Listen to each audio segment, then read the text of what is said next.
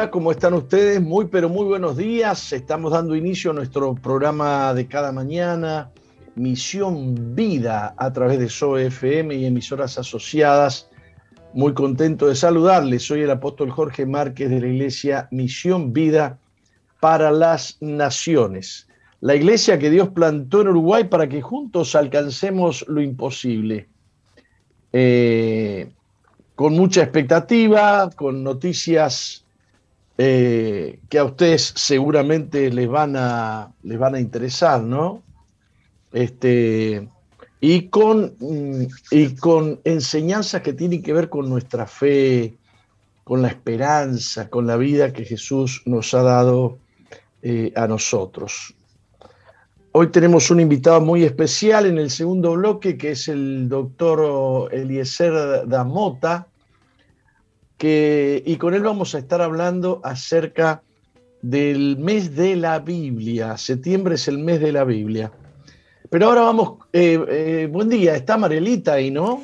Buen día, querido apóstol, y buenos días para la querida audiencia de Radio Soy que nos acompaña fielmente cada día de 11 a 13 horas para compartir, como bien decías, apóstol querido, buenas noticias, las mejores noticias, las de nuestro Señor Jesucristo. Así que estamos aquí eh, una vez más, contenta, feliz del privilegio de poder servir a Dios donde Él nos ponga.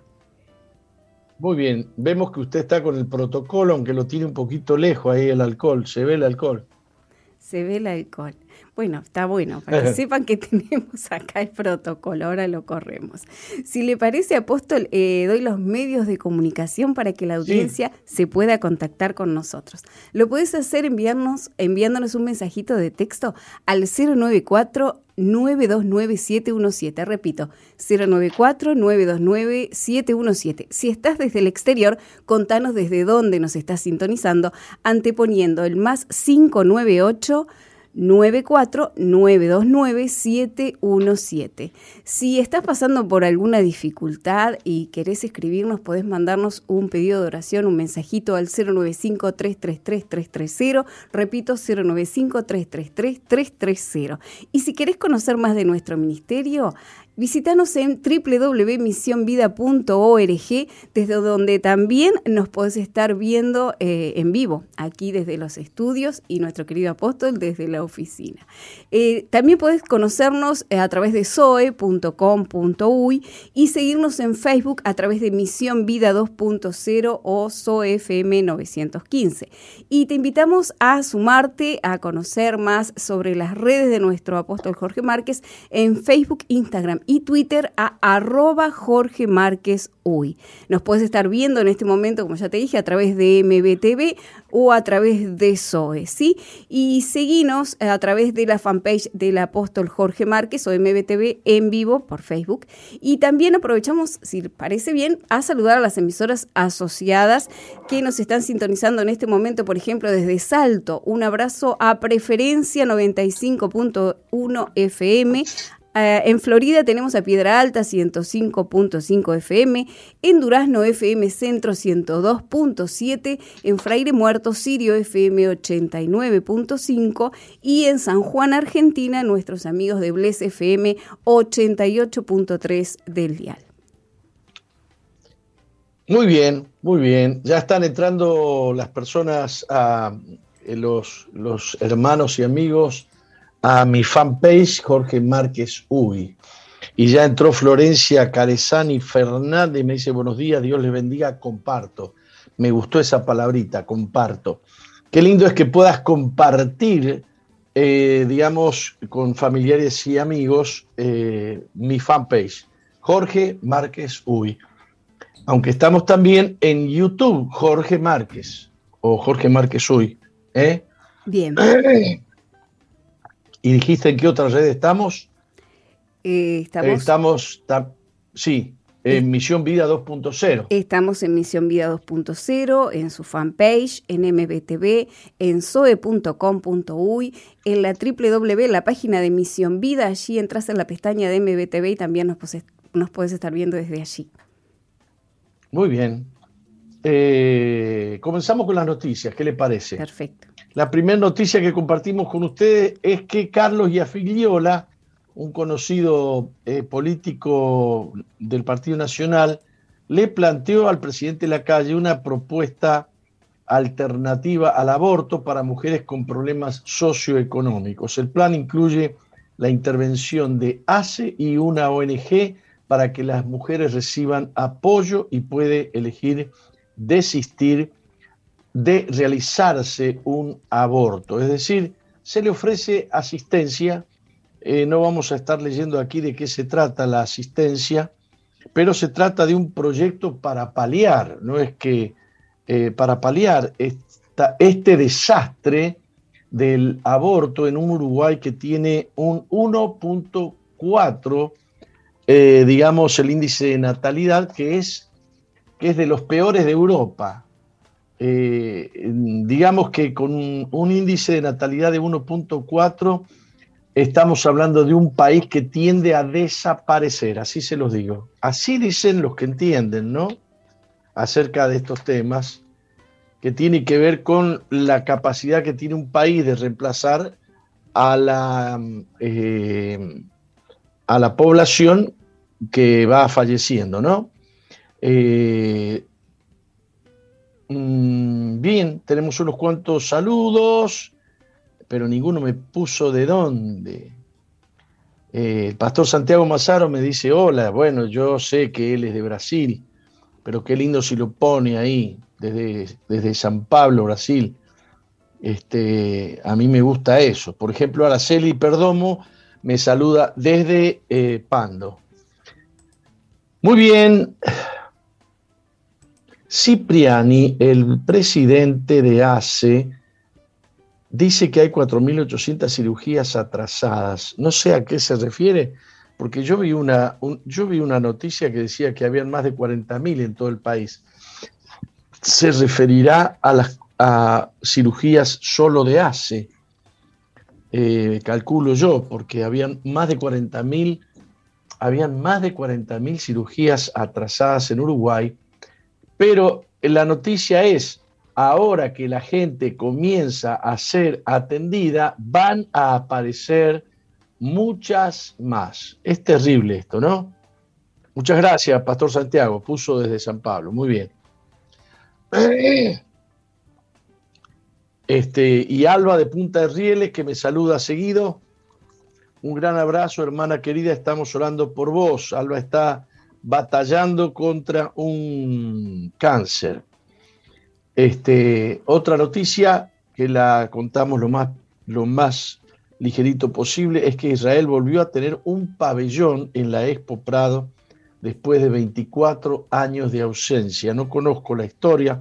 Tras 24 años de ausencia, Israel volvió a instalar un pabellón propio en la edición 2021 de la Expo Prado. Así lo anunció el embajador en Uruguay, Joel Maguen, o Magen, quien invitó a los uruguayos a visitarlo. Informó además que allí Israel presentará sus avances en materia agrícola de agua, ganado y tecnología. Qué bonito, qué bien, porque Israel tiene avances extraordinarios en estas áreas. Este, eh, varios ministros y subsecretarios de la cartera de Ganadería, de Ambiente, de Relaciones Exteriores, y de Salud Pública participaron de la inauguración de este pabellón de Uruguay. ¿Qué habrá ocurrido que durante 24 años no, eh, Israel no, no presentó estas cosas, que son sumamente importantes? Son sumamente importantes porque nos llevan la delantera en tecnología de una manera increíble. Bueno, el hazme reír de América Latina, la frase del presidente argentino, algo habremos hecho mal. Eh, el presidente argentino sobre la derrota en las elecciones PASO. Eh, yo no entiendo bien qué son las elecciones PASO, pero es una especie de preselección de candidatos a reemplazar un tercio o la mitad de, la Cámara de Diputados y de la Cámara de Senadores vendría a ser como una especie de interna, pero eh, destinada a la elección de, porque la Cámara de Diputados y Senadores se reemplaza parcialmente eh, cada dos años en Argentina, ¿no? Este, Punta de Rieles. Eh, bien. Hay varios que me saludan de Punta de Rieles.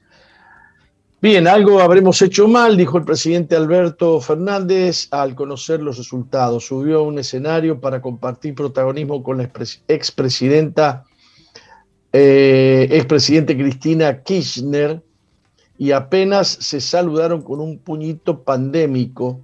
No había mucho que festejar. Señaló que a partir de esta jornada comenzarán a trabajar para enmendar los errores cometidos que no pueden volver a repetirse. La campaña acaba de comenzar y vamos a ganar en noviembre, dijo el mandatario en alusión a la próxima vuelta de elecciones legislativas. Han sufrido una derrota que no es definitiva, porque lo que se ha elegido acá son los candidatos, digamos, eh, que van a poder correr carrera en las elecciones de, eh, de noviembre. Mm, entonces ellos piensan no, no quedarse atrás en noviembre, pero la paliza ha sido muy grande. Por primera vez Argentina se tiñe de amarillo eh, que es el color que caracteriza a, todos los que no son del kirchnerismo o del peronismo.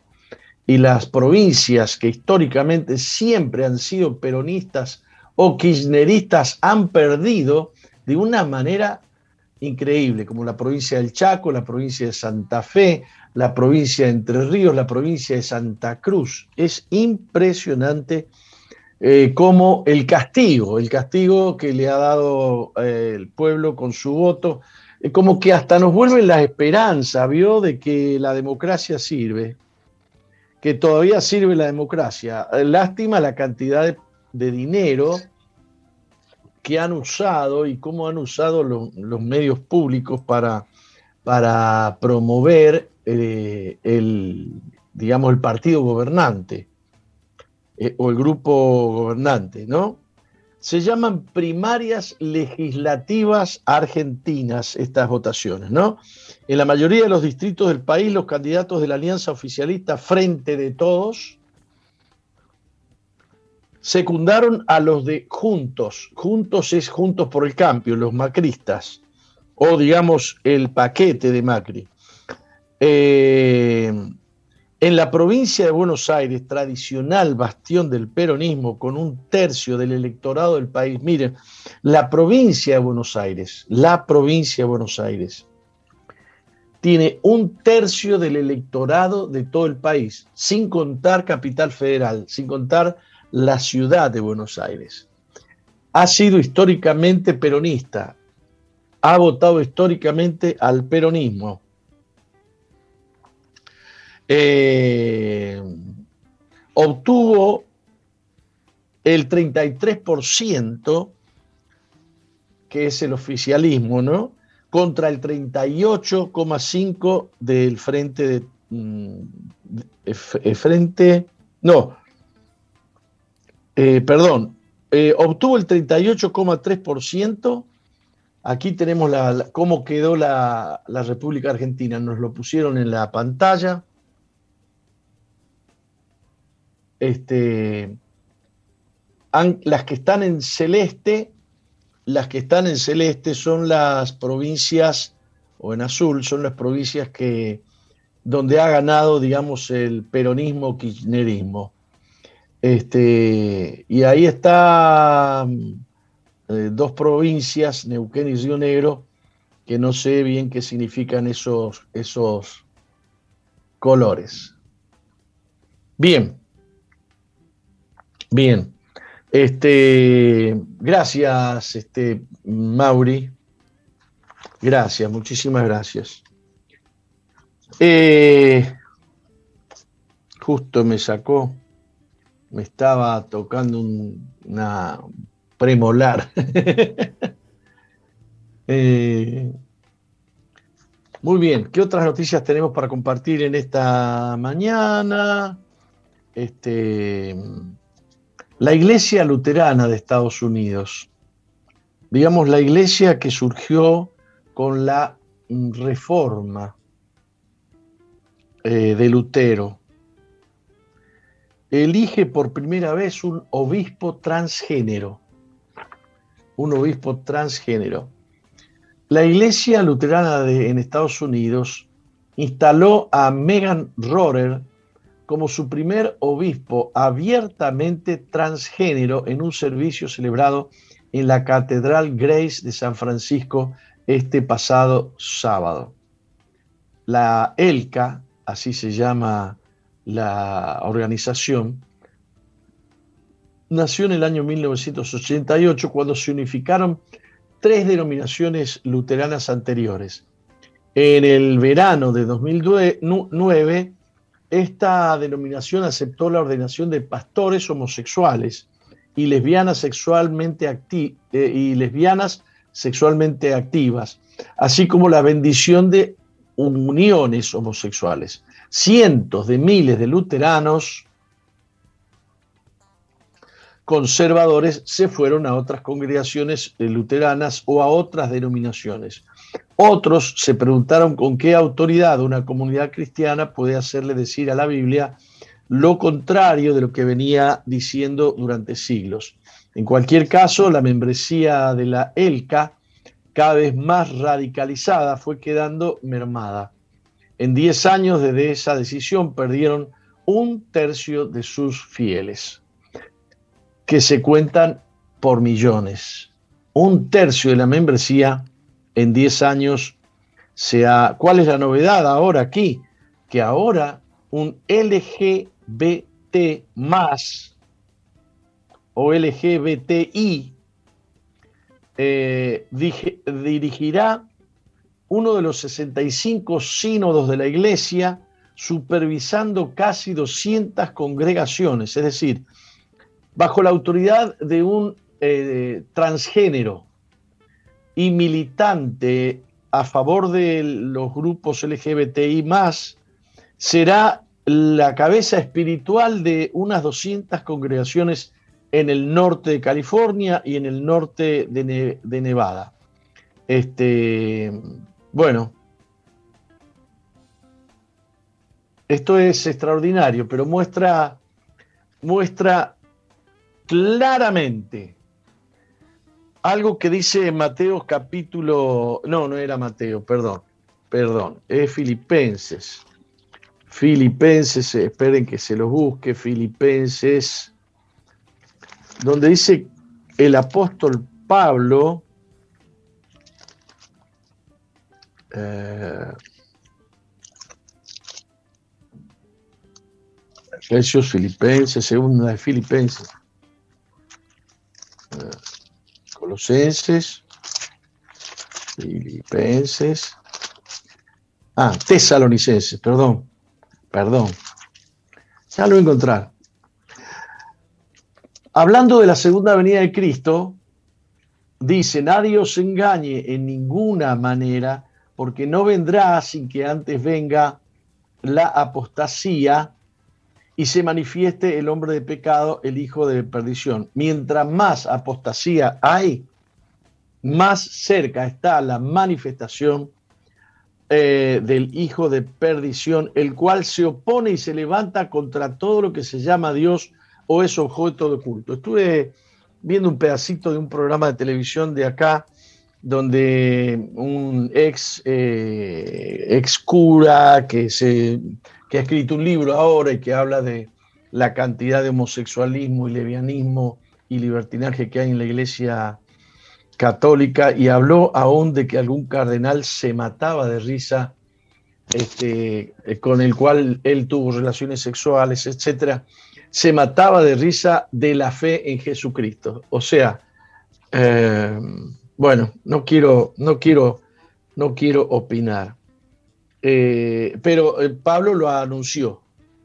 Cristo no va a venir sin que antes se manifieste la apostasía. Esto es apostasía. Levantarse contra Dios y levantarse contra la palabra de Dios. Bueno, Neymar va a cobrar 6,5 millones de, de euros anuales para no hablar de Dios.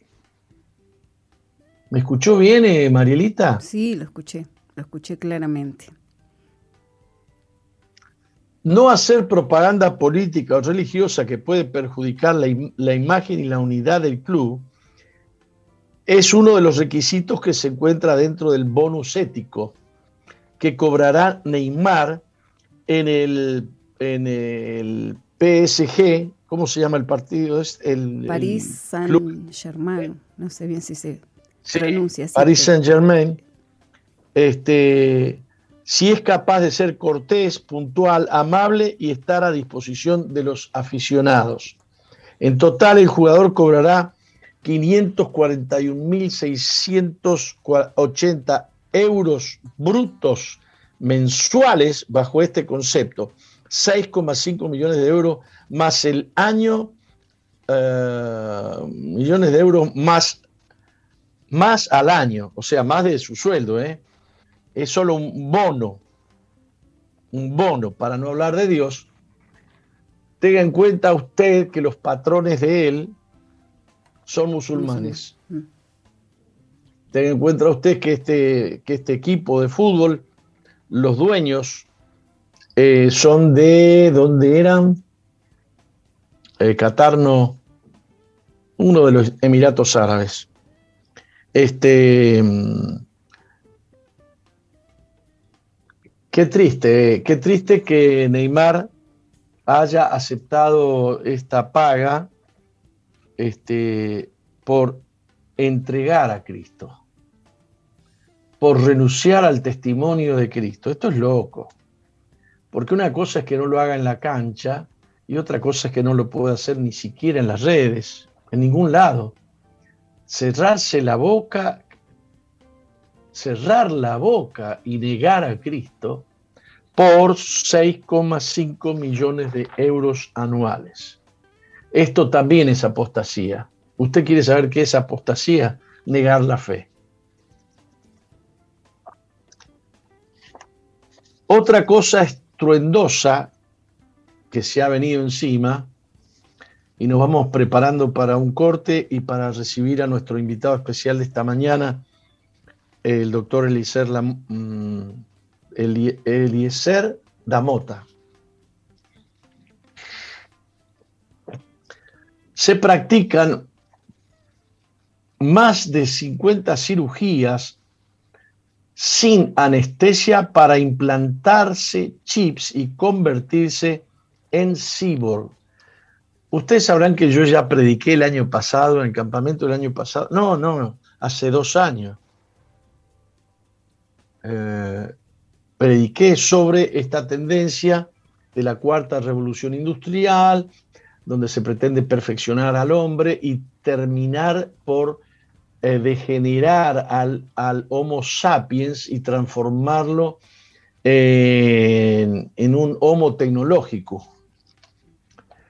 Este, ¿Qué es la tecnología cyborg? Es la tecnología a través de la cual seres humanos se implantan en su cuerpo tecnología para mm, lograr determinadas cosas, como sensibilidad eh, en el oído, en la vista, qué sé yo. Eh, pero esto está llevando también a una degeneración del Homo sapiens. Digamos que en la parte más culminante de, de las ideas que se pretenden poner en marcha, se pasa del transhumanismo al posthumanismo, es decir, más allá del ser humano. Eh, y entonces este, se están experimentando eh, tecnologías para que el hombre quede conectado con su cerebro, con la red, eh, y no sé cuántas otras cosas, pero esto ya es un hecho y es también un atentado contra el diseño de Dios. La, última noticia que voy a compartir con ustedes, tengo aquí me copié hoy, me copié hoy, a ver si se puede ver, ¿se ve? La cuarta dimensión. Sí, sí, sí. ¿Lo pueden? ¿eh? Sí, sí. La cuarta dimensión. Un, un libro que revolucionó mi vida. Yo no sé en qué década fue, pero yo, yo no era pastor, ni lo pensaba hacer, pero revolucionó mi vida. Eh, libro de David, de David John Guichot, quien se llamaba primero Paul John Guichot. Ha fallecido esta mañana, no sé si a las 7, a las 8 de la mañana de Corea del Sur, horario de Corea del Sur. Eh, el pastor que este, compartió con el mundo el sistema de células eh, y, que predijo y pronosticó que la gente que se iba a convertir en el mundo no iba a caber en las iglesias. Eh, a él le resultó una verdad extraordinaria porque comenzó a, crecer de una manera eh, pasmosa y cuando, cuando se retiró del pastorado hace unos 10 años, este, tenía 800 ah, mil miembros en su iglesia.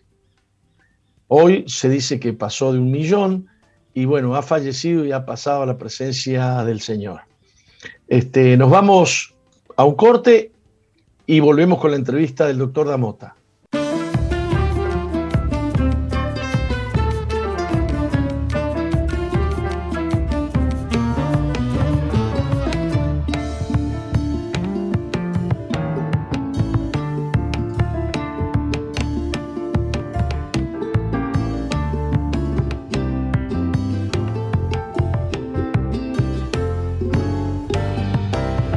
Continuamos con Misión Vida en esta mañana. Un gran saludo a todas las personas que han, eh, entrado y, mm, este, y han saludado. Gracias a todas las opiniones. Este, a, ver, dice. Eh, con mucho respeto, con mucho respeto eh, Vero García me dice, pastor, vacúnese, exhorte a la iglesia que se vacune, hay nuevas cepas. Este, gracias por la, gracias por la, por la opinión, muchas gracias. Este, yo no, no me voy a vacunar. Este, hasta escribí un libro en el 2012 donde ya anunciaba lo que iba a pasar con las vacunas y se estaba cumpliendo al pie de la letra.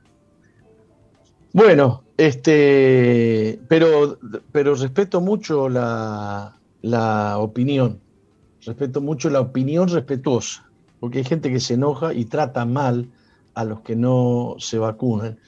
Eh, y, y, es terrible.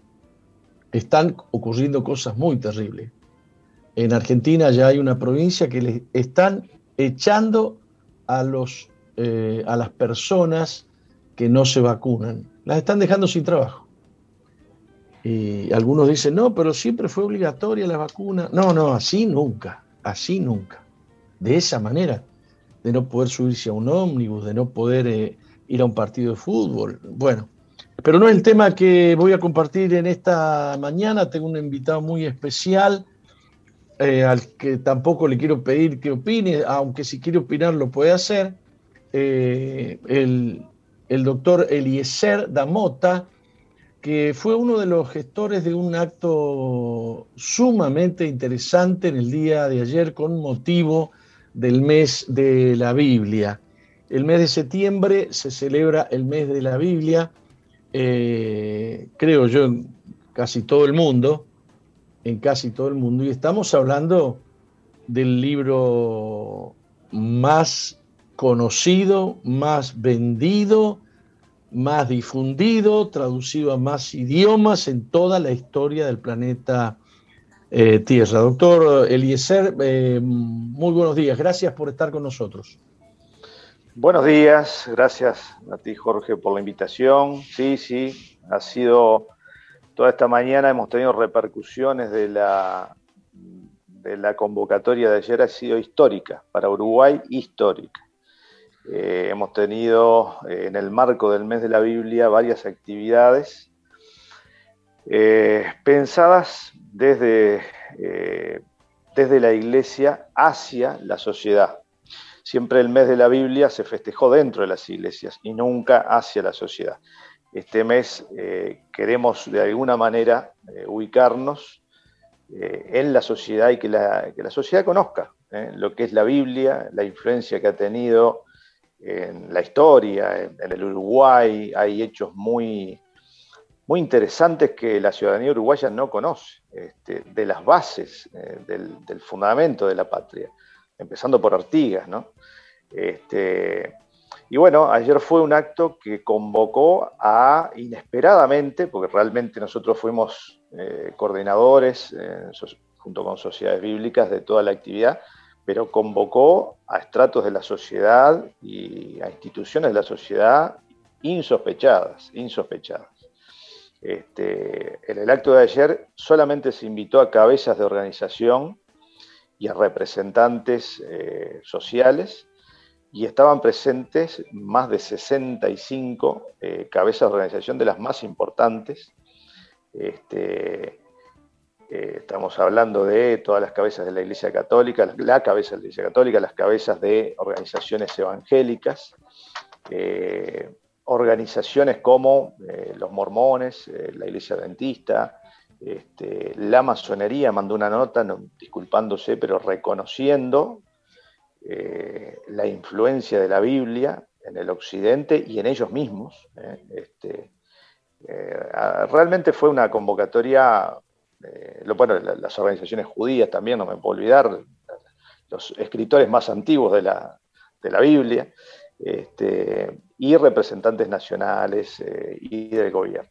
Realmente nos, nos impactó. ¿eh? Esto no fue por la coordinación, no fue por el dinero que se puso, realmente fue algo que nos dimos cuenta que la Biblia convoca la Biblia. Eh, el Uruguay es un país privilegiado, yo siempre digo, he ido a misiones médicas foráneas en países destruidos, Sri Lanka, Haití, recientemente Jordania, este, y cuando vuelvo al Uruguay digo, el país, el, Uruguay es un país bendecido, es un país bendecido, pero cuando vemos las bases de por qué es un país bendecido, entendemos eh, cuál es la bendición que tiene el Uruguay.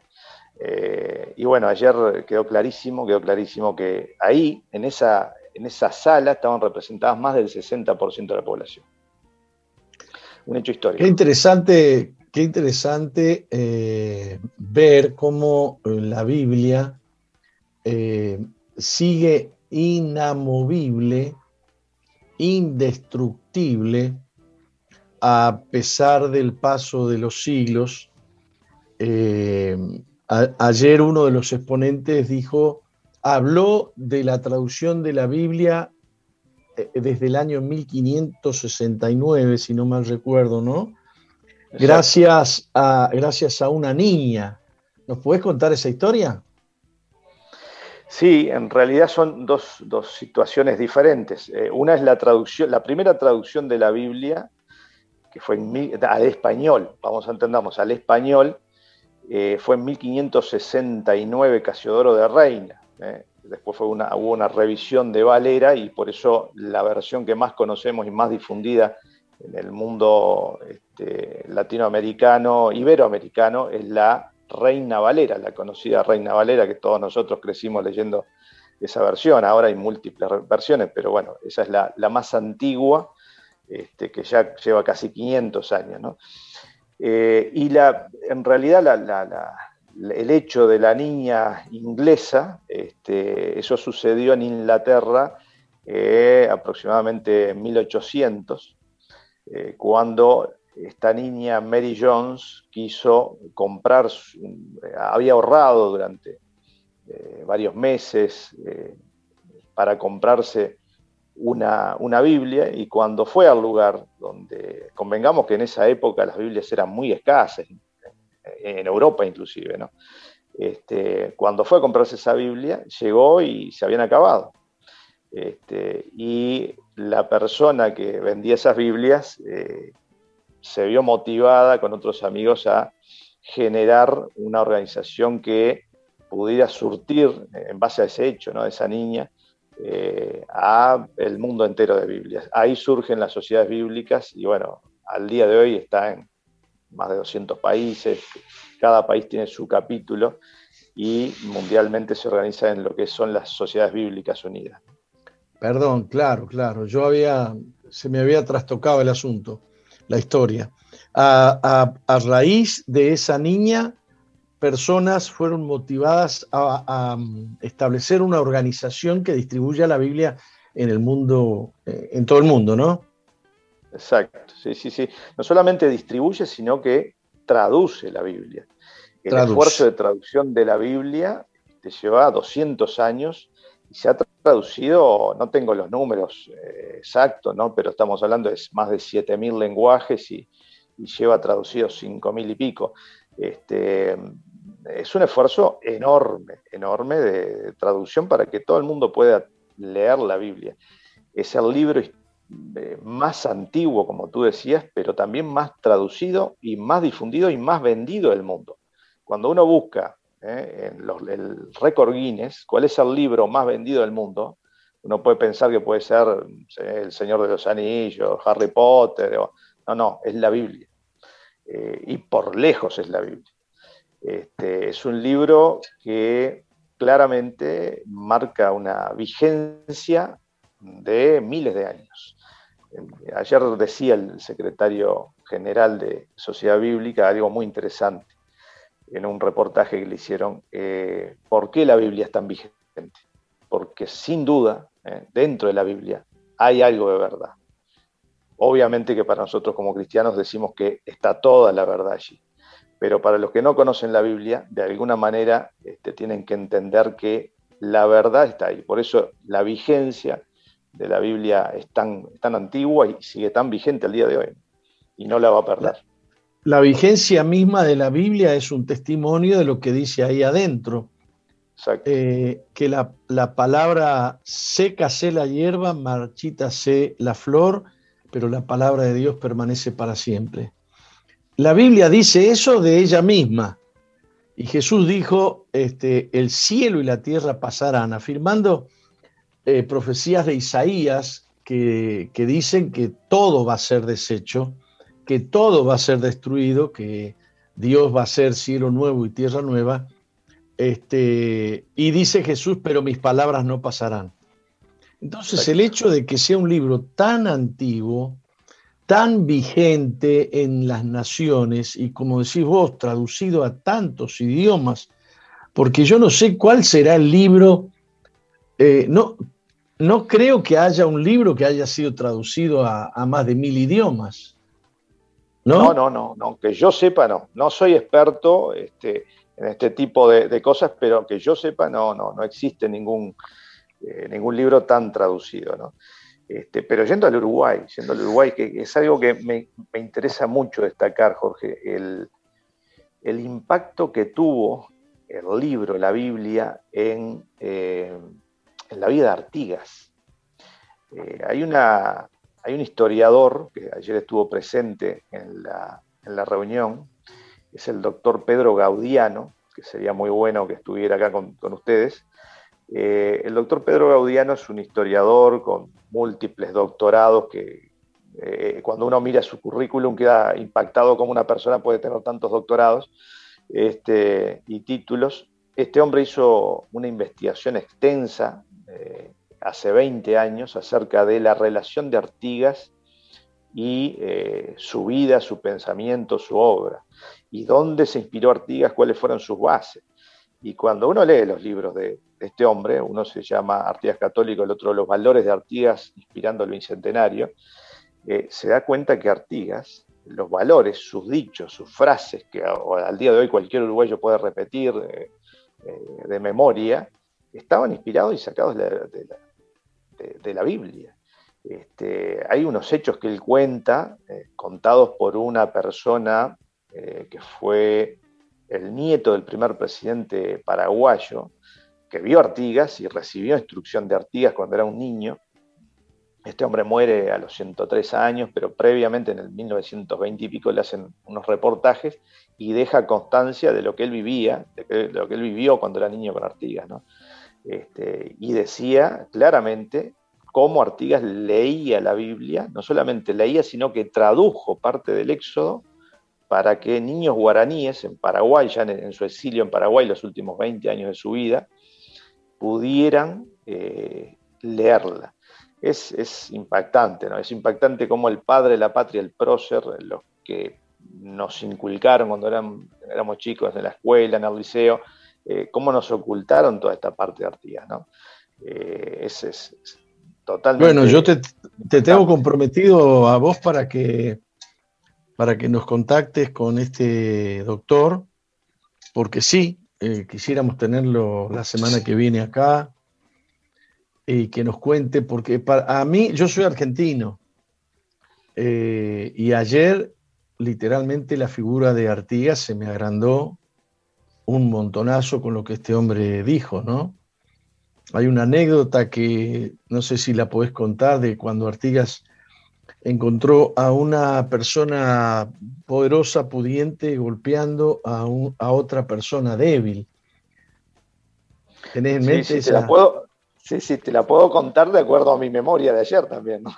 A ver. Este, no, eh, no, no, el, Pedro Gaudiano cuenta en, sus libros ¿no? este, un hecho relatado por este León Benítez, que es este nieto del primer presidente de Paraguay, que mantenía memorias muy nítidas de, su infancia con Artigas, y en cierta vez dice que, eh, de memoria, eh, perdón si, hay algún detalle que no, eh, iban rumbo a este, un lugar, una, iglesia de Asunción en Paraguay, y eh, en el camino Artigas eh, ve que un patrón golpea a un esclavo negro este, y Artigas baja de su caballo y le recomienda fuertemente o le, lo, insta a que no golpee a la persona. Este, que debajo de la piel somos todos hijos de Dios, decía Artigas, no, no importa el color de la piel, eh, que hay negros con, eh, que hay blancos con alma negra y negros con alma blanca. Eh, algo así fue el, hecho, pero es muy interesante oírlo relatado por Pedro Gaudiano y leerlo del libro. No, este, no, no es, increíble, es increíble la, cómo había impactado en la vida de Artigas todo lo Ay, se me cortó. Así que bueno, es un, un hecho muy, perdón, perdón por la, por la interrupción. Este, eh, son hechos que, realmente mueven la historia, mueven la historia.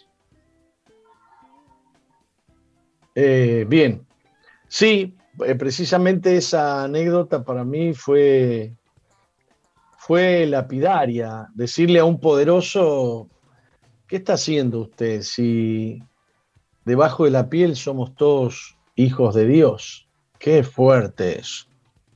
Qué fuerte eso. Que debajo de la piel eh, ya lo sabemos si somos blancos o negros, ¿no? Sí, no, no, no. Este. Es, eh, a mí lo que más me impacta, Jorge, es eh, cómo lamentablemente tenemos a Artigas cercenado, ¿no? Tenemos ese Artigas amputado este, Él habló de, el héroe amputado, ¿no? Así dijo, Exacto, sí, sí. Es, un dicho de, Gaudiano. Este, él dice, le, llama este, la amputación de la historia de Artigas, ¿no? Este, o el Artigas amputado. Tenemos un Artigas de bronce que no es el Artigas real de la vida, ¿no? Eh, pero bueno, eh, hay, que, hay que hacer fuerza para que realmente estas estas cosas se enseñan, ¿no? Se enseñan en las escuelas, se enseñan en, los lugares de, instrucción, porque nuestros hijos, nietos, tienen que conocer de dónde viene nuestra patria. Este, realmente somos hijos de una persona, eh, de un héroe que basó su vida en la Biblia. Basó su vida en la Biblia. Eh, bueno, él dio muchos, muchos ejemplos de, digamos, del contacto de Artigas con la Biblia. Eh, eh, sumamente interesante también que él contó que fuera de Uruguay, en Argentina, eh, yo soy argentino, se conoce más la figura religiosa de Artigas, por decir así, que acá en Uruguay. Por eso le llaman que es el, héroe amputado, porque han, han cercenado, este, no, no sé quién, pero lo vamos a averiguar bien. Yo creo que se sabe, ¿no? Pero eh, han querido desde el laicismo o desde otros lugares, han querido eh, quitarle el reconocimiento, la influencia eh, que, que, Dios hizo sobre la vida de Artigas. Y que en Argentina, dice, se conoce más este hecho, se conoce más la verdadera historia de Artigas que aquí. Por algo se tuvo que ir, ¿no? Sí, convengaba, eh, eh, eh, dicho por, Gaudiano, este, después que él escribió el libro, hace 20 años estamos hablando, fue invitado más a Corrientes, Entre Ríos y Paraguay que acá en Uruguay. Este, eso dice mucho, ¿no? Este, realmente es interesantísimo ver cómo se le pone una tapa a este tipo de cosas.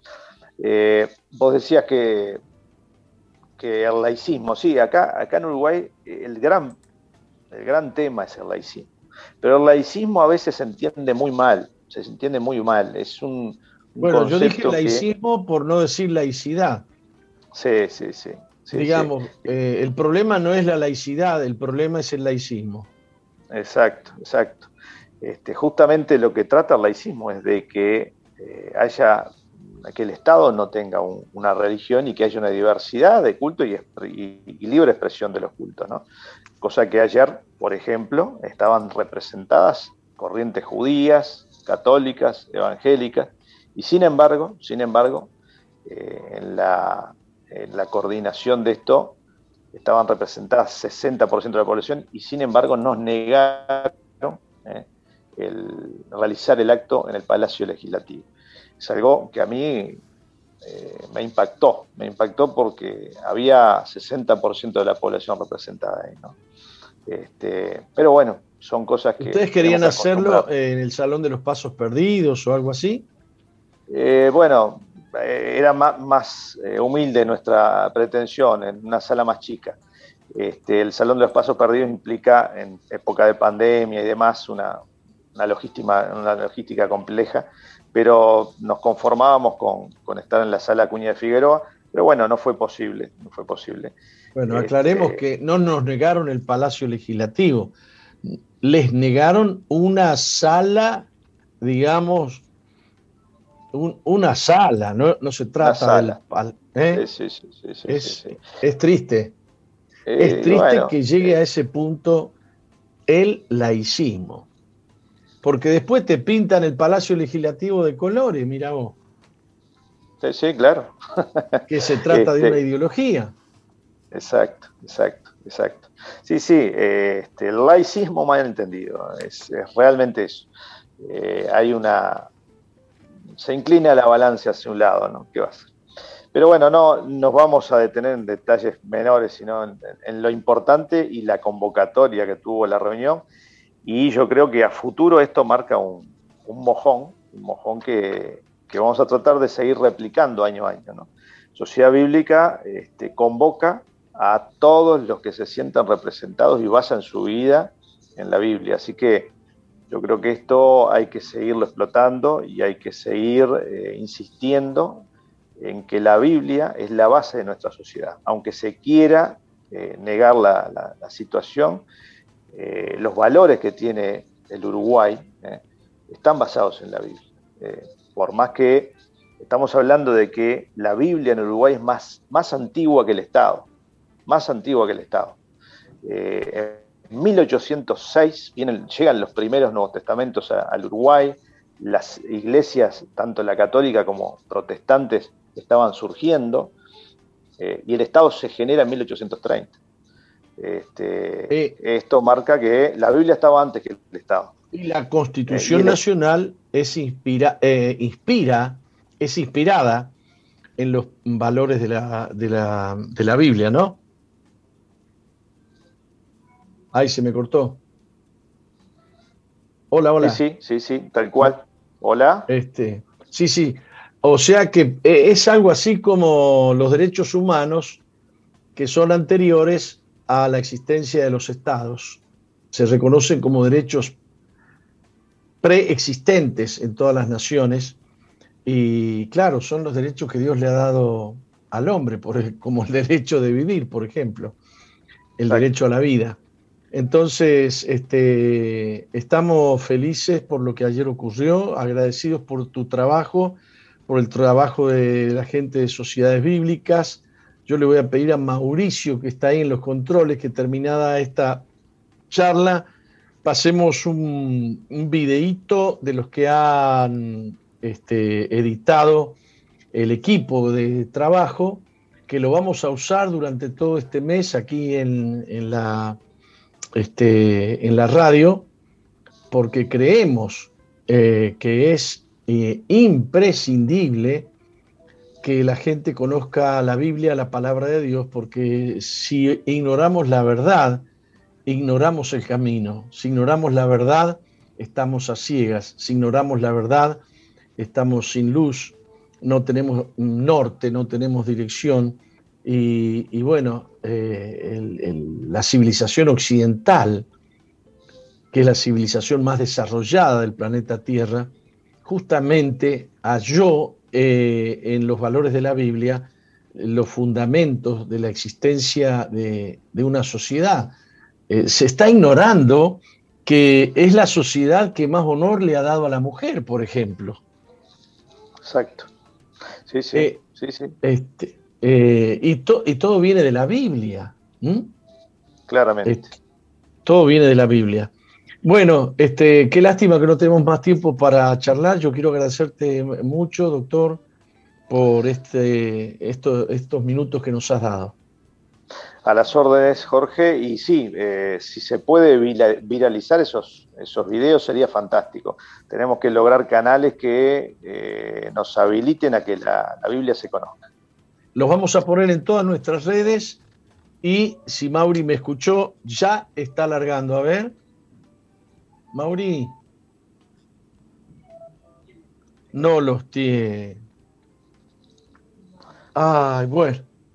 Este, lo debo, doctor, te lo debo. dale, dale, dale. ¿eh? Yo creía que lo había mandado. Bueno, este, muchísimas gracias por haber estado con nosotros. A las órdenes, Jorge. Que Dios los bendiga y adelante. Adiós. Vamos a un corte, Marielita. Vamos y ya volvemos. Muy bien, continuamos con Misión Vida, nuestro programa de la mañana, todos los días de lunes a viernes a las 11 de la mañana. Eh, ¿cómo, eh, ¿cómo, está usted, Marielita? Aquí estamos, bendecidos y eh, esperando todas las celebraciones que están por delante, apóstol, contentos, felices, desafiados.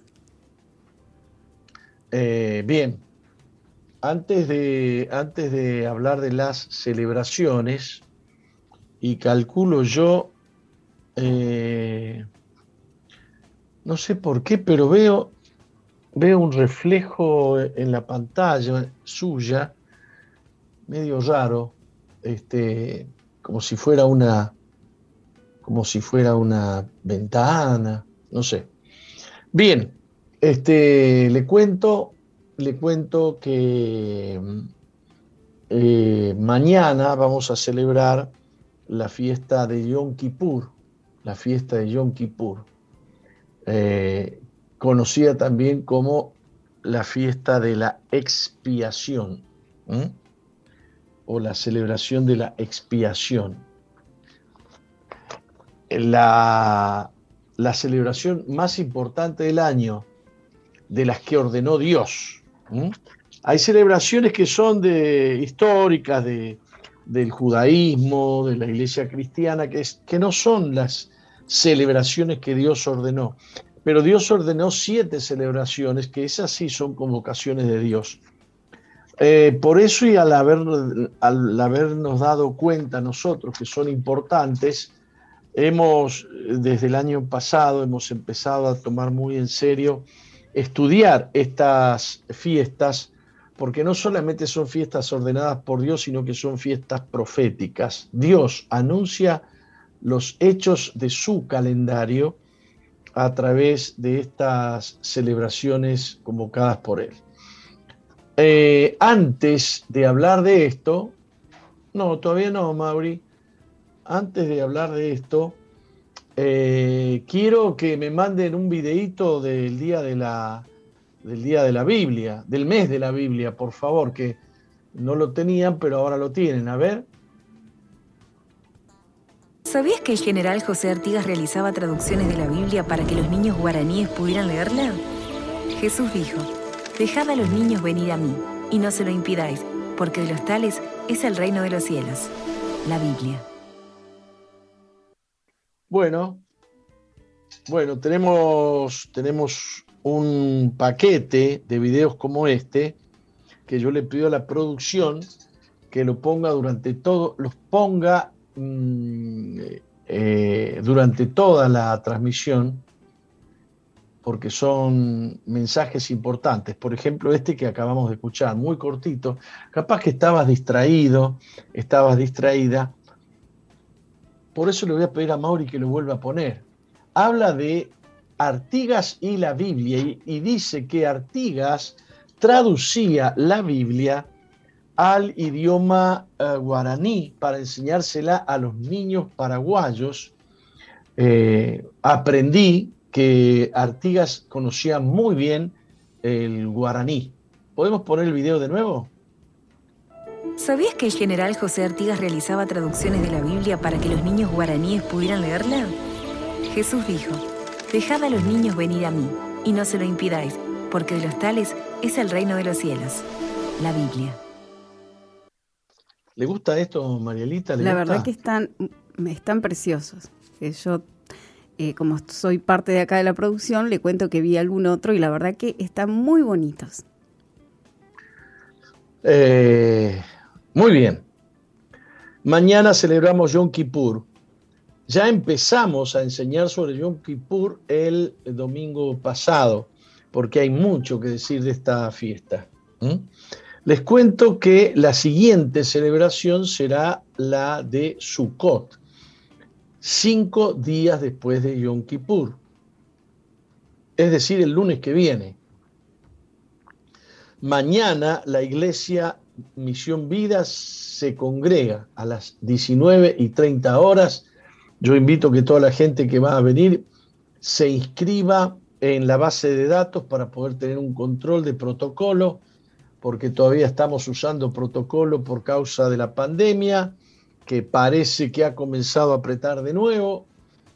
Eh, y, entonces eh, los pastores pueden inscribirte los líderes pueden inscribirte o también podés pedir ser inscripto y necesitas tener confirmación en la base de datos nuestra escribiendo al WhatsApp 095 333 330.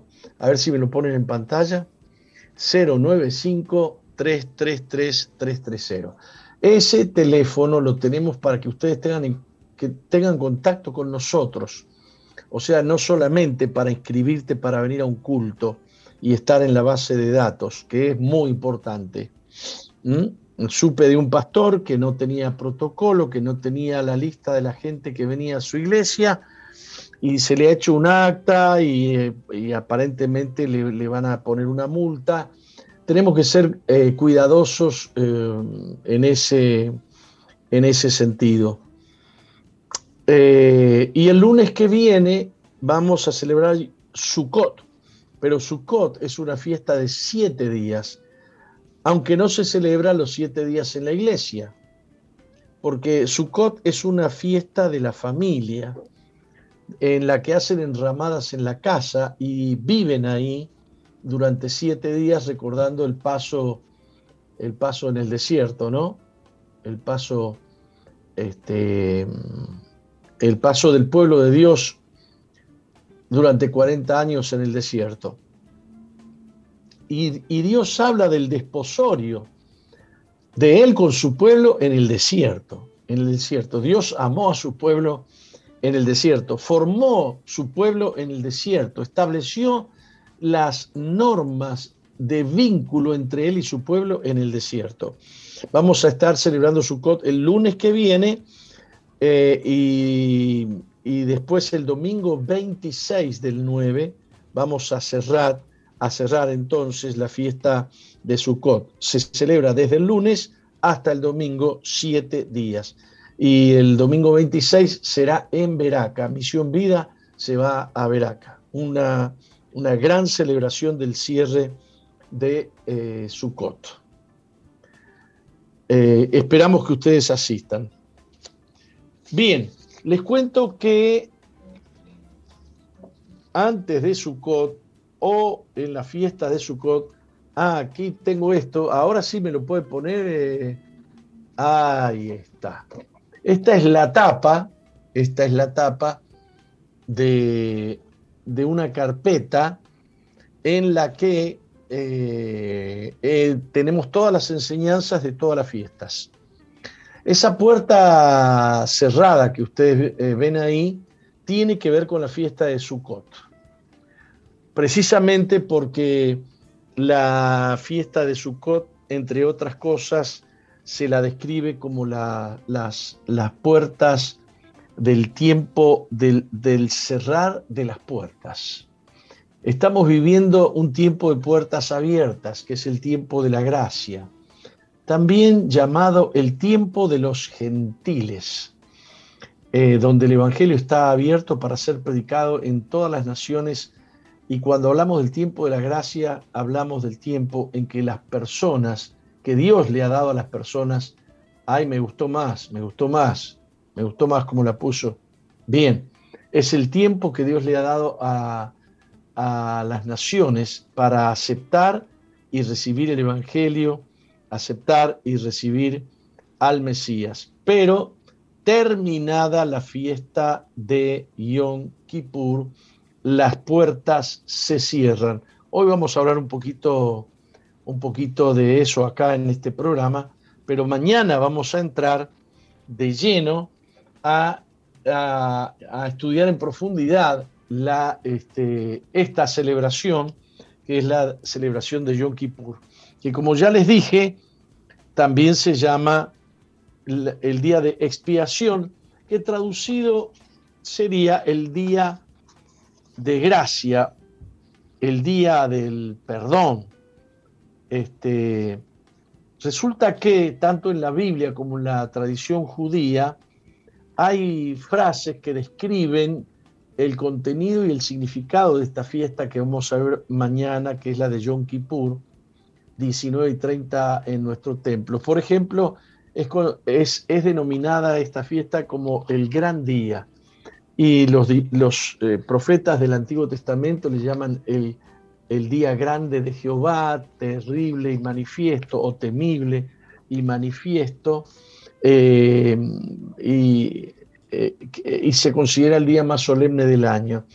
también se conoce por una tradición que es el día del cara a cara, el día del cara a cara. Y se habla que esta fiesta lo, que habla es del día en que vamos a ver cara a cara a nuestro Creador, a nuestro Señor. También se conoce como el, gran, el día del gran ayuno y se conoce como el día de Neilá. El día de Neilá, que es el día del cierre de las puertas, el día en que se cierran las puertas. Todos los años se celebra esta fiesta anunciando una fiesta final que por, supuesto es la fiesta, eh, la última fiesta de Yom Kippur, la última fiesta de Yom Kippur de la historia de la humanidad. También se conoce como tiempo de separar o tiempo de separación, porque Dios va a separar las ovejas de los cabritos. Eh, mucho significado de, esta fiesta, los cristianos no la conocemos, porque no nos ha interesado conocer las fiestas, eh, que se le dicen fiestas judías, pero no son fiestas judías, son fiestas ordenadas por Dios. Entonces, eh, como hemos históricamente desechado conocer más acerca del Antiguo Testamento, no tenemos conciencia que en el Nuevo Testamento hay muchísimas alusiones. Este, por ejemplo, cuando el, cuando el pastor, el pastor, digo, el, apóstol Pablo dice que vamos a ver cara a cara a nuestros que, que ahora vemos como por espejo, pero aquel día le veremos cara a cara. Y cuando la Biblia dice, habla de aquel día o de el día, habla del día grande del Señor, el día de Yom Kippur. Entonces hace alusión directa a esta celebración. Nosotros nos hemos acostumbrado y sabemos esto del cara a cara, pero no sabemos que tiene que ver tiene que ver con un significado profundo y que tiene que ver con esta fiesta. También se conoce como la fiesta de la gran trompeta o del gran shofar, eh, que hace alusión a la trompeta o al, toque de trompeta de la venida del esposo a buscar a la esposa, que es descrita como eh, un gran sonido de shofar, estruendo de, a, ver, a ver si tengo aquí mm, en el capítulo 24 de Mateo, eh, dice, y enviará a sus ángeles con gran voz de trompeta, con gran voz de shofar, significa. Este, y, hace alusión a ese, con voz, con grito de Jehová, con grito de ángel, de arcángel y con trompeta de Dios, dice el apóstol, el apóstol Pablo. Eh, por eso se llama el gran shofar, el gran toque el gran toque.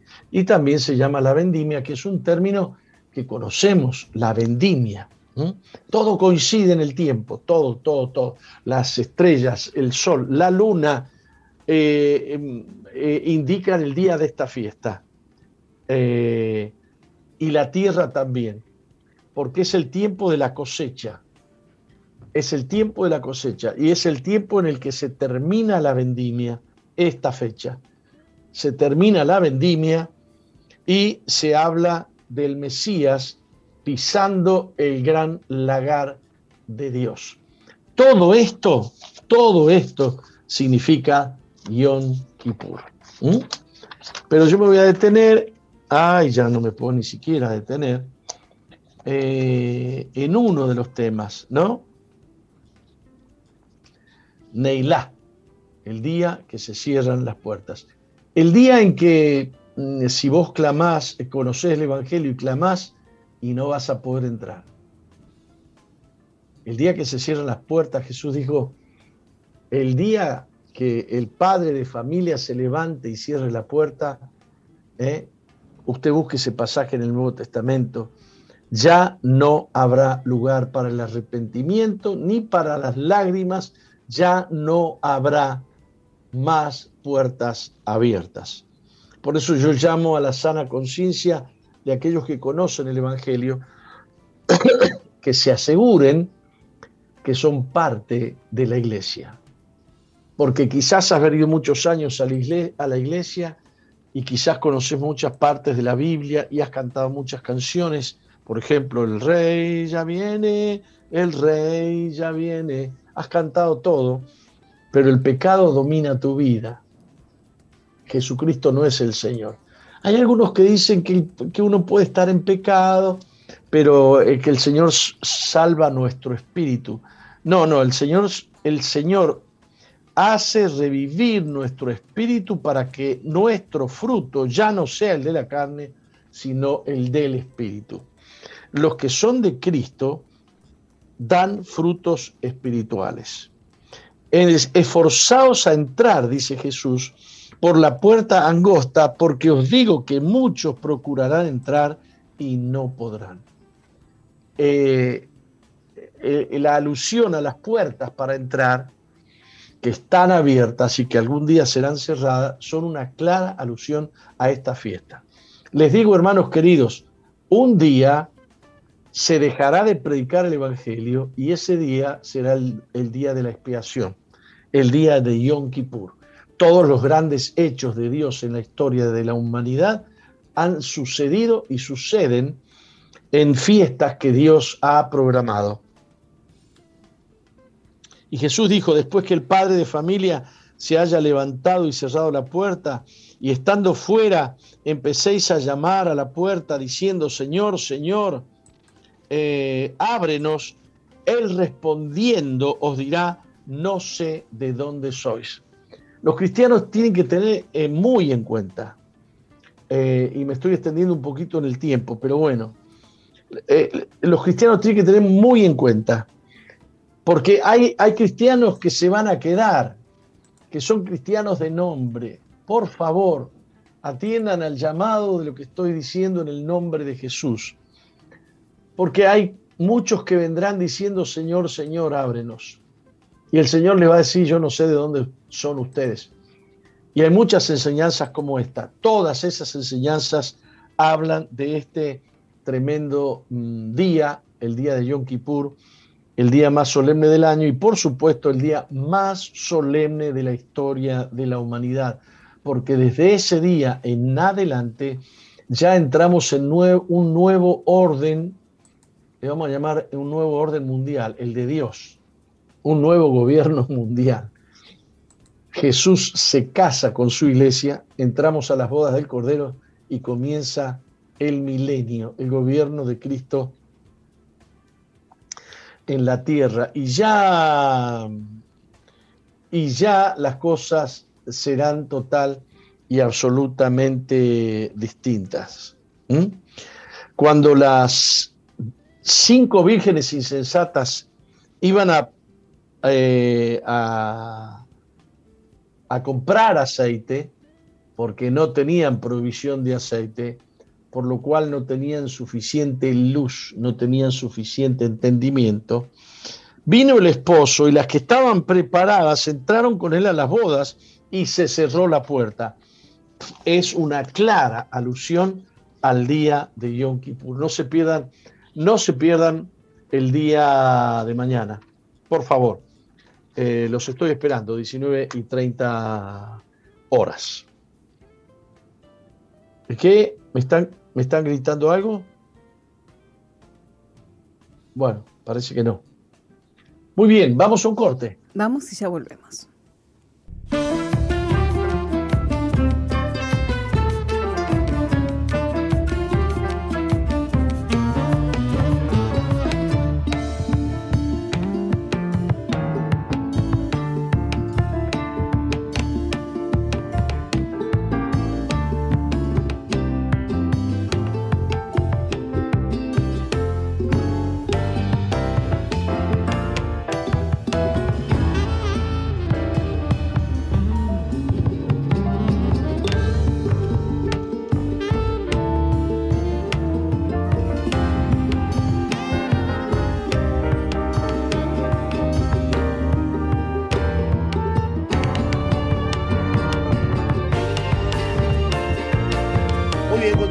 Misión Vida. ¿Cómo está usted, Marielita? ¿Qué dice? Yo contento de estar este ratito con ustedes y de prepararnos para el bloque del testimonio que va a ser en unos minutitos nada más. Muy bien, aquí estamos muy contentos de compartir con ustedes este bloque también y bueno, ya a pasitos, a, segunditos de compartir el testimonio, como bien decías, Pastor.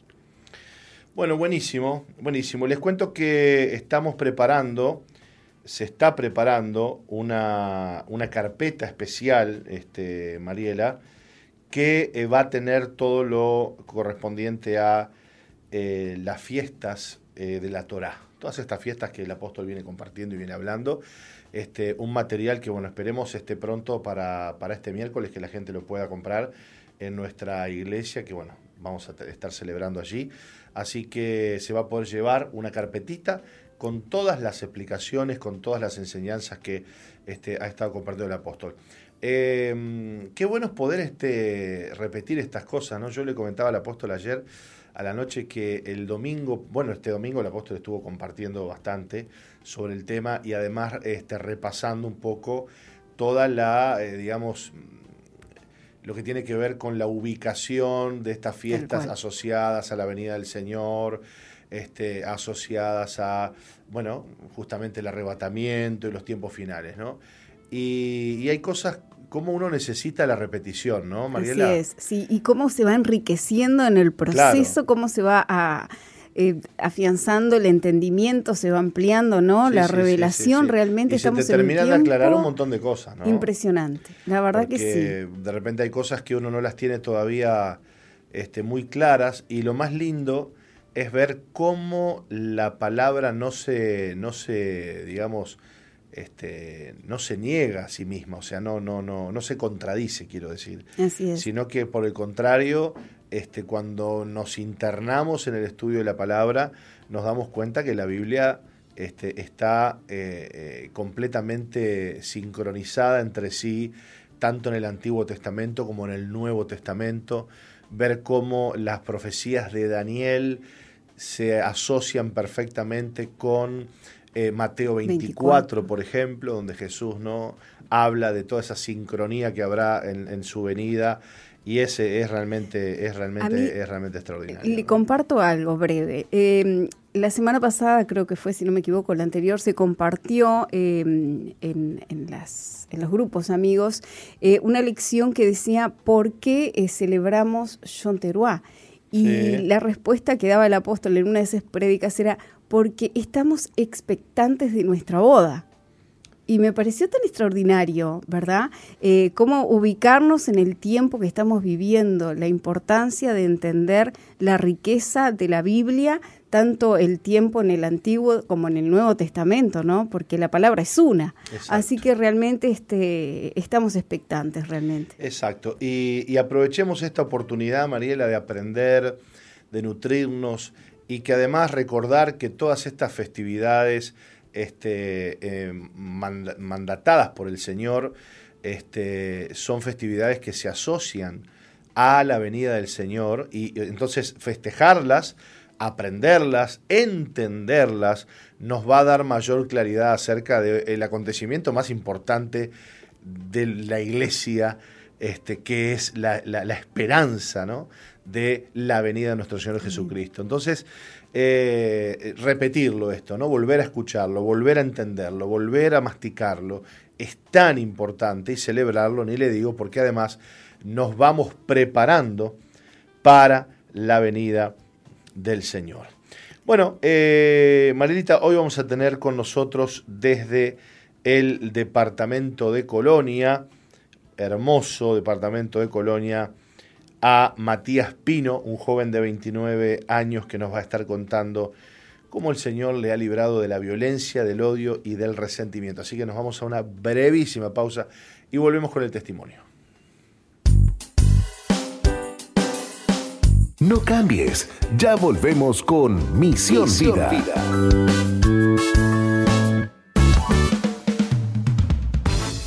Sigue al apóstol Jorge Márquez en Twitter e Instagram arroba Jorge Márquez, Uy. Y suscríbete al canal de YouTube Jorge Márquez. Jorge Márquez.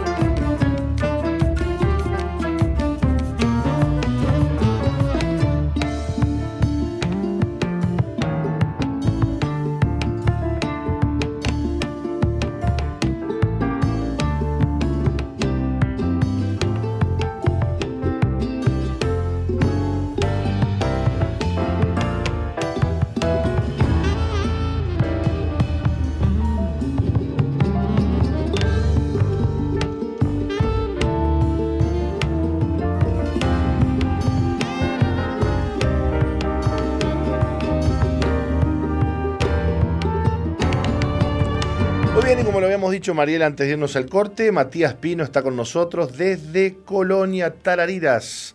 Matías, bienvenido, ¿cómo estás? Buenos días, ¿cómo anda, Pastor? Bueno, muy bien, ¿cómo estás vos? Bien, tranquilo, agradecido de esta oportunidad, contento de poder, poder decir lo que uno vivió en la vida, ¿no? Para tratar de ayudar a otros chicos, bendecir o, en fin, contar los, sucesos, los sucesos que uno ha vivido. Sí, señor. Malas decisiones que ha tomado y cómo conocer a Dios, a Cristo, cambia la vida. Tota-, totalmente, totalmente. Le vamos a pedir a Mariela que nos lea un poquito tu historia. ¿Qué te parece? Y ya, y ya conversamos. Matías vivió con sus padres hasta que a los nueve años su madre abandonó el hogar produciendo en él un profundo odio y rencor hacia ella. Pero su padre, aunque lo amó mucho, no supo ponerle límites, lo que llevó a Matías desde su niñez y luego en su adolescencia a tomar la calle por su cuenta. A los 12 años ya se había convertido no solo en consumidor de cocaína, sino que también ayudaba a traer droga a la ciudad. Rodeado de un mal ambiente, se volvió una persona dura y violenta. Pero en medio de esta vida descontrolada conoció a la madre de sus hijos y por primera vez sintió que podía tener una vida distinta y formar una familia sin tener que buscar la aceptación de otros. Todo venía bien hasta que le diagnosticaron cáncer. Entonces, teniendo que dejar de trabajar por el tratamiento, regresó la frustración de depender de otros para mantenerse, a lo que se le sumó la muerte de su padre. Luego, Matías regresó al consumo y a la delincuencia, perdiendo su casa y su familia. Con 27 años ya había vivido y hecho de todo. Le robó a quien lo había empleado para vender drogas. Se fumó toda la pasta base y se le cerraron todas las puertas. Después, sin recordar cómo, terminó hablando con el encargado de un hogar veraca e ingresando días más tarde en un hogar en el departamento de Colonia. Dios cambió su vida, pudo perdonar a su madre y ser libre de sus pecados. Hace ya dos años que le entregó su vida a Jesús. Hoy puede disfrutar de la relación con sus hijos y abrazar a su madre como nunca lo había hecho. Eh, es feliz y tiene esperanza, ha decidido vivir dentro de los hogares Veraca y ayudar a otros. Bueno, qué, qué, lindo que hoy estés contando otra historia, ¿no, Matías? Una historia de cambio, pero sin duda que hay un montón de cosas que, que, que trastocaron tu vida eh, tu mamá abandona el hogar, eras muy niño, nueve años, y el odio, el rencor eh, se apoderan de vos. ¿Cómo, ¿Cómo fue vivir eso? Y la verdad que fue muy... Era muy duro, ¿no? Póngase a pensar que un niño saliendo, algo sencillo, normal, que vive cualquier niño, salir de, de la escuela, de un colegio, y yo miraba a mi alrededor y veía a todos todos los niños irse con su mamá de la mano y a mí me tocaba irme solo a mi casa, ¿no? Me tocaba caminar seis cuadras solo, sin, nadie que me acompañara porque mi padre en ese momento estaba trabajando, ¿no? Eso me lleva a, como ya se dijo, ¿no? Tomé un rencor, un odio hacia mi madre que no, no, no, no era normal, ¿no? Eso me lleva a buscar la aceptación y una figura materna, ¿no?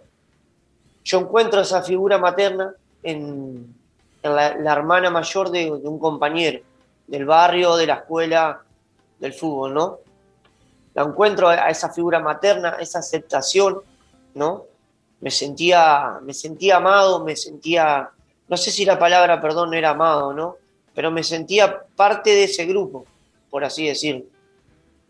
Y bueno, eso me lleva, esa persona me lleva a, conocer ya de, desde niño lo que era la delincuencia, lo que era el mundo de las drogas, lo que era todo eso que conocemos que es una mala manera de vivir, ¿no?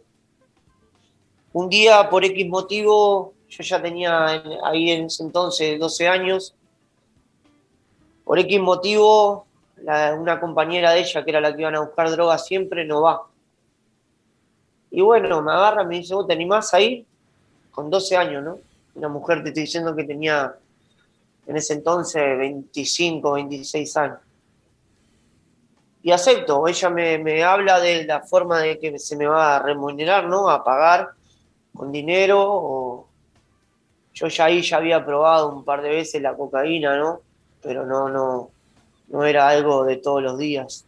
Lo había probado mayormente porque ellos lo habían descuidado un momento y bueno, la curiosidad me llevó a probar. Este, se, me habla del precio ¿no? Que, se me va a pagar y acepto, acepto yo ya lo, a los 12 años hice mi primer viaje de Montevideo hacia Juan la Casa, yo soy de Juan la Casa oriundo, con cocaína y marihuana, ¿no? El trato era de yo llegaba con ella en un bondi a Tres Cruces, me quedaba afuera de Tres Cruces como una hora, hora y media, ella se iba, volvía con la droga, volvía con la droga dentro de una matera, ¿no? Me daba esa matera a mí y bueno, ella se tomaba una compañía y yo otra para volver. Y bueno, ya de arranque ahí se me, se me remuneraba, ¿no? Con un poco de dinero y cocaína. Y como que fui llenando ese, ese vacío que yo sentía y, no quería perder eh, la aceptación que me daban, ¿no? No quería perder la aceptación de esa figura materna, no, no quería sentirme rechazado, nuevamente abandonado, o, ¿me entiende? Claro.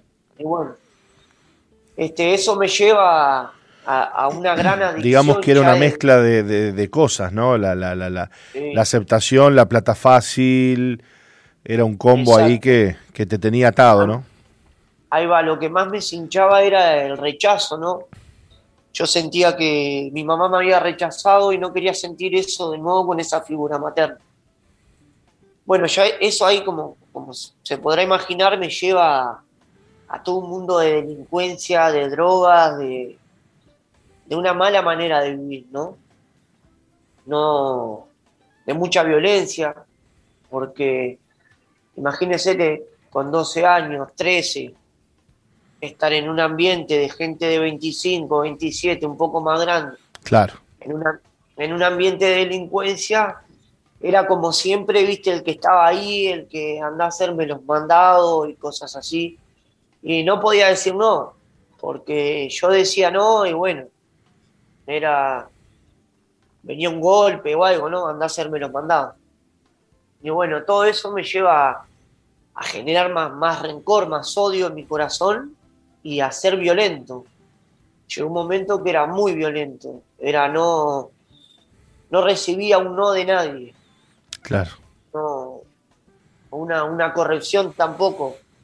Fue algo, un trato muy grande que viví dentro de los hogares, ¿no? Gracias a Dios bueno, todo eso sigue eso, ¿no? Generándose más, más adicción, más malas conductas, mal humor, malas reacciones, ¿no? Hasta que un día X cumplo 18, o no, 17 años, 17 años tenía, y conozco a la mamá de mis hijos. Empezamos a salir, normal, y nace mi hija, y bueno, ahí digo, está, yo tengo que cambiar. Yo no quiero que mi hija viva lo que yo he vivido. No quiero que ella sienta de mi parte lo que yo siento hacia mi mamá, ¿no? Claro. Bueno, ese nacimiento de mi hija eh, acerca a mi madre a mi vida, ¿no? Por medio de la madre de mis hijos me, me hablaba y todo, y bueno, mi madre vuelve a mi vida, ¿no? Pero yo para mí no la sentía como mi madre. Mi madre venía a hablar conmigo, a pedirme perdón, se ponía a llorar porque ella me quería explicar en la situación el por qué no. Y yo la rechazaba, yo no quería saber nada de ella, no.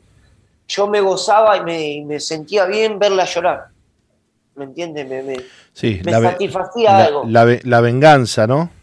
Exacto, exacto. Me ponía contento ver a mi mamá llorar, ¿no? Bueno, viene al, tiempo, a los tres años, viene mi hijo más chico a mi vida. Y bueno, yo me sentía que estaba logrando lo que yo quería, estaba logrando tener mi núcleo, mi familia, no depender de nadie, de que me den algo para sobrevivir o que estaba, eh, había, había cambiado el consumo por el trabajo, era muy, muy afanado por el trabajo. Mi, cabeza, mi mente estaba en generar, en generar, en proveer, en proveer, sin darme cuenta que pasaba más tiempo trabajando que con mi familia, con mis hijos. Yo me perdí mucho, muchas cosas de, mi hija más bien, ¿no? Muchas idas al jardín, actos, que las perdí una por el trabajo, ¿no? Bueno, en todo eso, de un día para otro, me dan vuelta la vida como una tortilla, me diagnostican cáncer, ¿A vos? Sí, me dan, o sea, me salieron dos bultos en el cuello, como, dos puños, pero yo no sentía dolor ninguno, no sentía nada. Y bueno, eh, la que era mi señora en ese momento, era mamá de mis hijos, y mi papá, que fue el único que estuvo siempre, mal o bien, siempre estuvo, eh, me empiezan a insistir para ir al médico, Que ¿no? te hagas ver. Exacto, que me vaya a hacer un chequeo, un análisis. Matías, ¿sabes que nos Sí. están quedando dos minutos? Bien. Y yo quiero que nos cuentes cómo esto te, te terminó acercando a Jesús, me imagino, te terminó quebrantando, Sí. para que hoy tengas la vida que tenés, ¿no? Exacto. Gracias a Dios. Contanos. Y bueno, todo eso me diagnostican el cáncer, salgo de eso. Cuando salgo de eso, encuentro a mi papá que había fallecido, lo encuentro hacía tres días, había muerto. Todo eso me derrumba. Me derrumba la vida, me derrumba lo que anhelaba. Vuelvo a las drogas, quería drogarme. Drogas, drogas, drogas. Y bueno, tomo la decisión de, de separarme de la madre de mis hijos, que se lleve los niños, porque yo sinceramente quería drogarme. Nada más. Me drogo, me, empiezo a mandar macanas, macanas graves.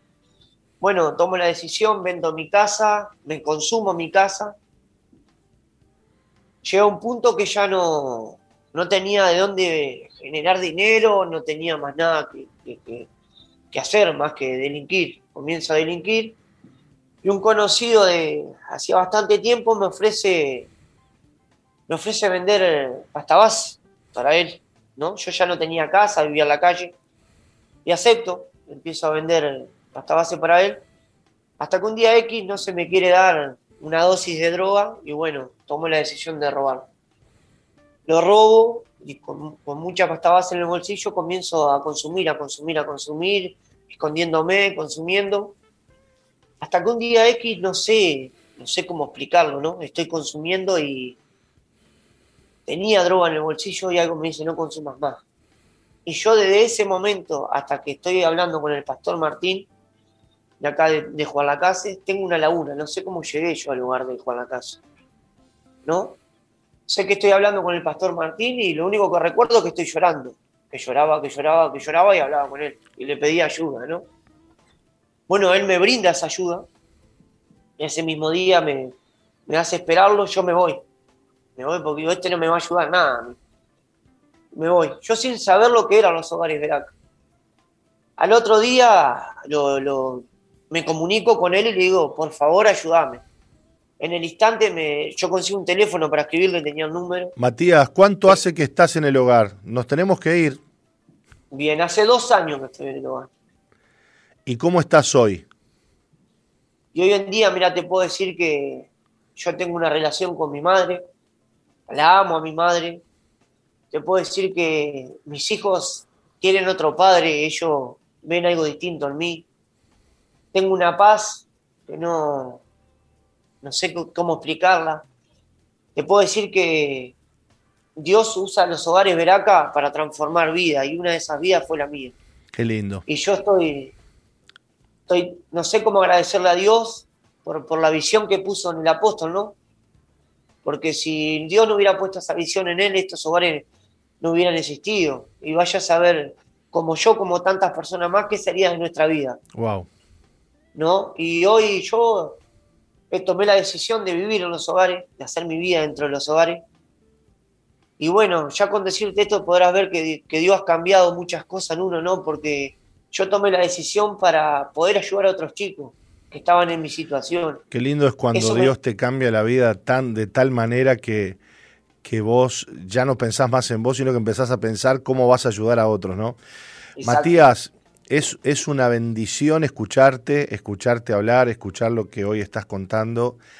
Eh, has tenido una vida durísima. Muchas cosas has vivido, muchas, muchos errores has cometido, pero de todo eso te libró el Señor y te ha dado una nueva vida y nos alegramos contigo y te damos gracias de que hoy no, nos lo estés contando. Gracias a ustedes por darme la oportunidad. Gracias Matías y gracias a toda la audiencia que ha estado con nosotros. Una bendición poder terminar con este testimonio, Mariela, de cambio, de transformación. Y bueno, este, ¿quién te diga, Matías, que Dios no haga un pastor de vos, eh? Recibo. ¿Eh? Recibo. Qué lindo. Dios te bendiga mucho, querido, y Dios bendiga a toda la gente linda de Colonia, el pastor Martín, a la pastora Laurita, a toda la gente hermosa de allí y a la audiencia que nos acompaña día a día. Mañana a las 11 de la mañana estamos de vuelta por acá, Mariela. Así es, mañana a las 11 nos encontramos. Que Dios les bendiga hasta mañana.